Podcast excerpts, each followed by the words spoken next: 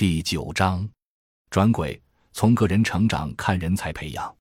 我参加乡村建设的工作比较早，但并不是在国内，而是晏阳初先生在菲律宾创办的国际乡村改造学院。一九八九年，我从北京大学小语种印度尼西亚语和菲律宾语专业毕业，留校开设菲律宾语专业课。为了更好地开展教学工作和学术研究。我被派到菲律宾大学进修一年，在进修期间，偶然的一次翻译机会改变了我的人生。那是一九九零年十月，晏阳初创办的国际乡村改造学院 （ILR） 招募中英文翻译，为参加一个月的农村可持续发展培训班的三位中国朋友做同声翻译。一位曾经到过 ILR 的泰国同学推荐了我，告诉我那位创办人非常伟大。与世界十大革新家齐名，那是我第一次听到晏阳初的名字。虽然那时还不是很自信自己的同声翻译水平，但是出于好奇，我还是报名申请了这个临时翻译的工作。由于我会讲中文，又会讲菲律宾语和英语，非常符合他们的要求。经过面试后，我被选中了。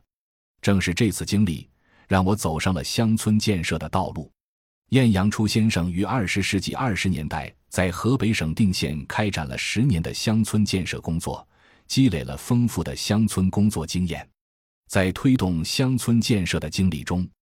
他充分认识到财与财的重要性。四十年代出国后，他辗转于各国。五十年代应邀在菲律宾开展了乡村建设的试验工作。他在一九八五年和一九八七年先后两次回访中国。恢复了与国内的联系，和国家教委建立了合作关系，从此开启了乡村建设的回国之路。第一项合作内容就是邀请国内的同行参加国际乡村改造学院组织的为期一个月的农村发展管理培训。这个培训是为全球从事乡村发展工作的项目管理者准备的为期一个月的培训课程，也是在多年实践研究的基础上。总结提炼成的精品培训课程，每年只举办两期，每期最多三十人。该培训内容包括从乡村建设理论学习到乡村问题分析，从宏观趋势了解到发展理论方法的学习，从实地参访学习到方法工具的运用，是比较全面的理论到实践的培训课程。一九九零年十月的这期培训，有三位来自国内的同行。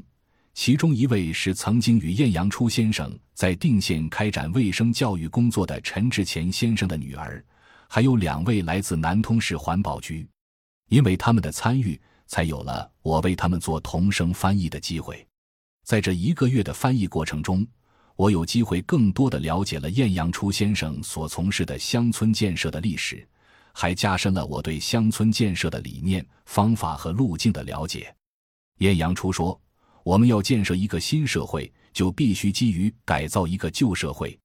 不能抛弃所有的传统。从二十世纪二十年代开展平民教育运动到十年河北定县试验，从菲律宾 Nueva e c 这五年乡村建设试验到六十年代在菲律宾成立国际乡村改造学院，从试验点的实践出发，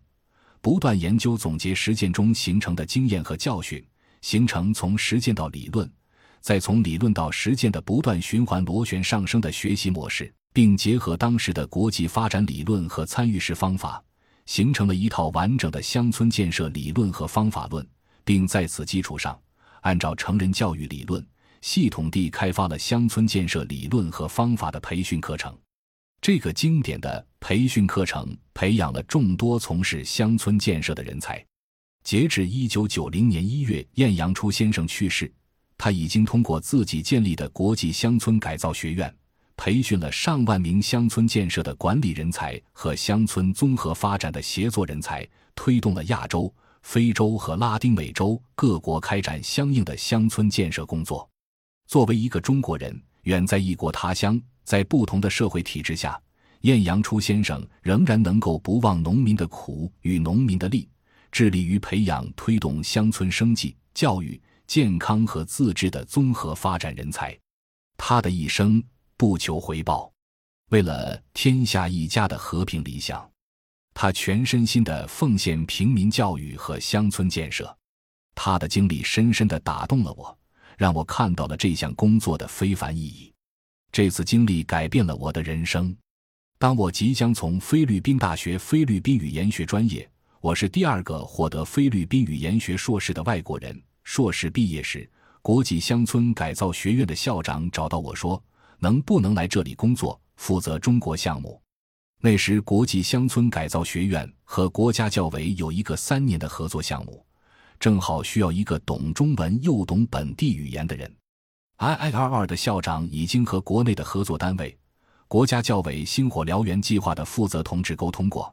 他们一致认为我是最合适的人选，会中文、英文和菲律宾语。我欣然的答应了，因为我喜欢这样的工作。这个决定成为我成年以来第一次做出的最重大的选择，而这个选择也就此改变了我的人生轨迹。二十世纪八十年代末九十年代初，每个人的人生选择相对比较单一，按照当时的社会状况。一个人会按部就班的从小学读完进中学，高考到大学，大学后分配一个稳定的工作，然后是政治生涯和学术研究，不断提升和深入的人生轨迹。直到我出国之前，我的人生也是这样四平八稳的。我如愿的考上了北京大学，并在毕业后留校任教，成为众人羡慕的大学老师。我的老师希望我像老母鸡一样。全身心的投入孵化更多的小鸡的人才培养上。如果按照当下的选择进入大学，可以很安稳的做学术研究，努力尽快的从一名讲师成为令人尊敬的大学教授。但那时我想的是，要是回北京大学教书，可能只有七八个菲律宾语的学生，而且不是每年招生。虽然还可以做一些菲律宾的国别研究，但领域和视野都聚焦在一个国家。因为那时候还没有全球化，而我更喜欢国际乡村改造学院的农村工作，与农民打交道，开展农村教育，推动可持续农业发展、社区健康、乡村自治和环境保护等多个领域的工作，可以不断地增长学识，开阔视野。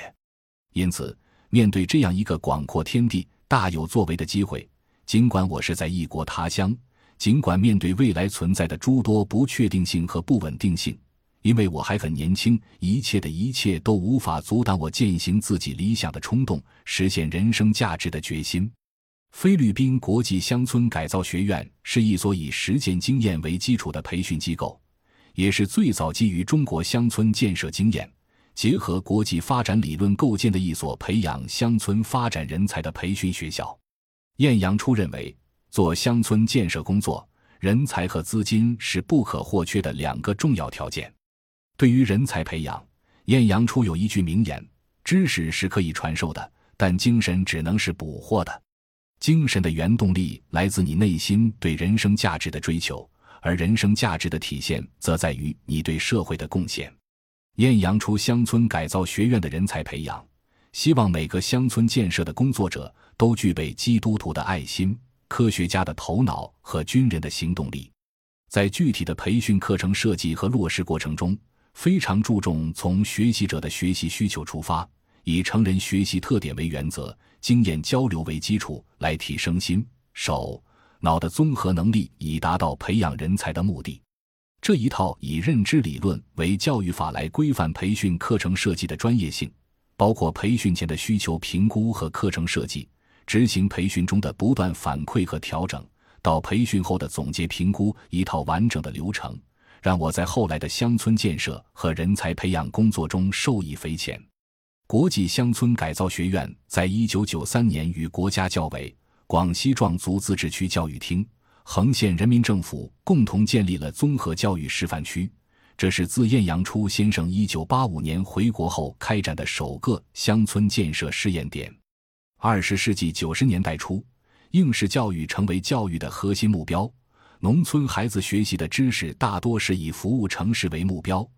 他们的祖先世代从事农耕所积累的传统智慧和经验成为落后的标志。对于农村孩子来讲，唯一的目标是好好学习，脱离农村。但对于农村的孩子，由于教育质量的差异，他们中大多数还是要回到乡村，而在学校学到的知识，在他们回到农村后全无帮助。发展的红红火火的乡镇企业以及现代化农业推进，而导致大量化肥、农药、除草剂的使用，不仅对土壤、水和大气造成污染，同时还带来众多的职业健康问题。就是在这样的条件下，在国家教委的星火燎原农村教育计划下，得以开启这个农村综合教育合作项目。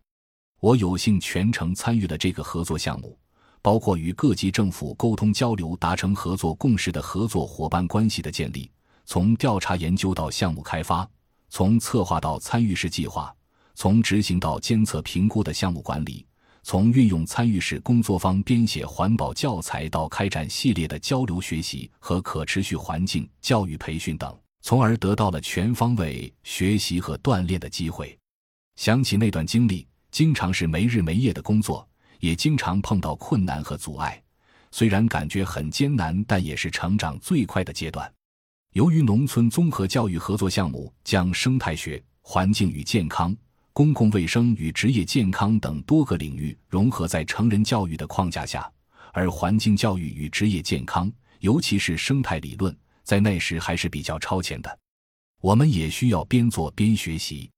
我仍然记得编写教材的经历。由于我们运用参与式编写工作坊编写的教材，修改变动比较大，不仅要翻阅大量的环保书籍，翻译补充相关文章的内容，同时由于有大量的插图排版不是很规整，就需要每行都有一些变动，而这个工作都是需要一行一行的用刀片切割各行字数，然后逐行粘贴完成的。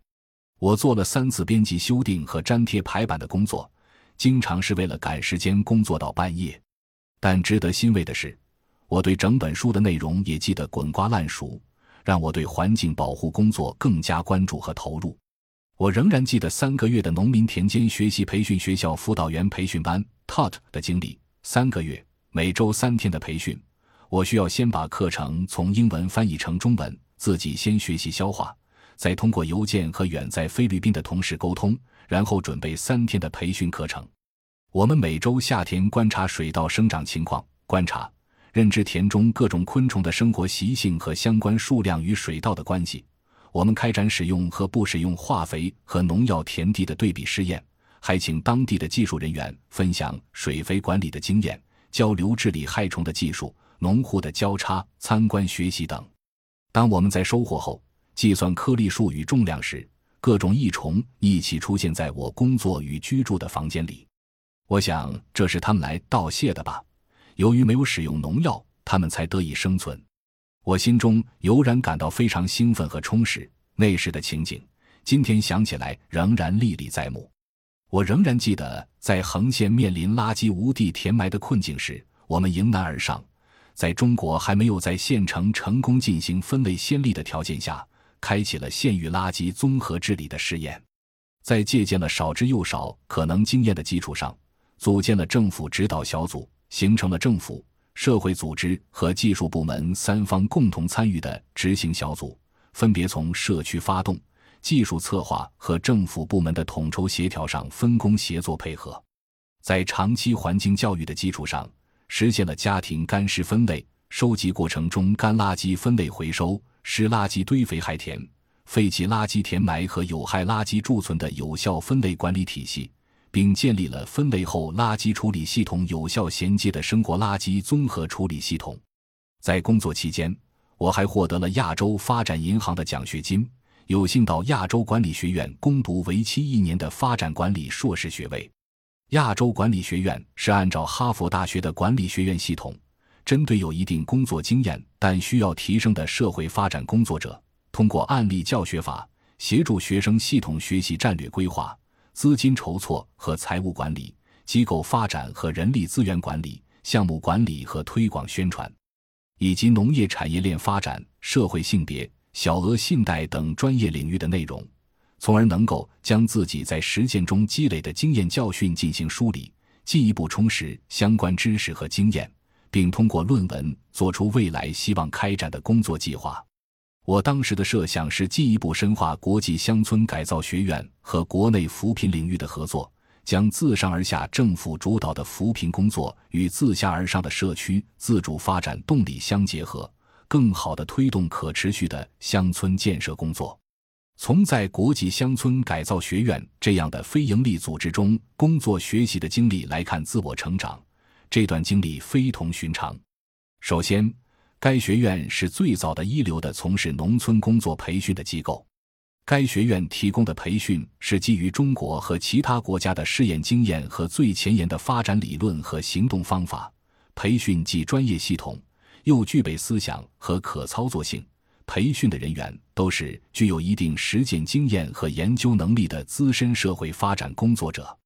所以到这里学习起点高，犹如民国时期的黄埔军校。其次，多元文化的工作环境和国际机构的发展脉络及其变化，增强了个人的社会阅历，拓宽了国际视野，认识到战略定位的重要性与机构发展和人才培养的关系，同时。在国际乡村改造学院多元文化环境中工作，培养了不同语言由于语气和语法的不同而可能造成的理解上的差异的敏感性。再次，社会组织的共同特点是一人承担多个功能，能者多劳，这很锻炼人。社会组织的共同特点是资金有限和不稳定，所以需要每个人可以承担多功能和任务，这就让青年人得到了各种锻炼。我的岗位是中国项目协调员，只要与中国相关的，都需要参与和协助，从翻译到联络，从协作者到培训者，从项目管理到监测评估，从规划到执行，很多时候都是超负荷工作。但对于一个人的成长来讲，尤其早期成长阶段，能够得到一个全面锻炼能力的机会，有助于形成综合性思维和组织协调统筹能力。最后。在工作一段时间后，又有一个机会去学习，重新补充知识和能量，同时也是一个总结过去、计划未来的过程。我认为，我的成长正是因为有国际乡村改造学院这样的学习平台，就是中国人常说的天时、地利、人和的机遇，让我可以通过个人的努力，在这样多元文化的环境里学习乡村建设的理论和方法，全身心的投入这项事业。在乡村建设这项工作中得以成长和成熟，这段经历不仅引导我走上了乡村建设的道路，让我内心一直追求的理想获得了一个可以践行的平台，同时还在各种专业培养和技能提升方面提供了边做边学习的机会，尤其是与世界接轨的项目管理、专业协作等方面，让我成为一名乡村建设的实践者、项目管理者和培训协作者。及时的深造也为未来的发展工作打下了坚实的管理和计划的专业基础。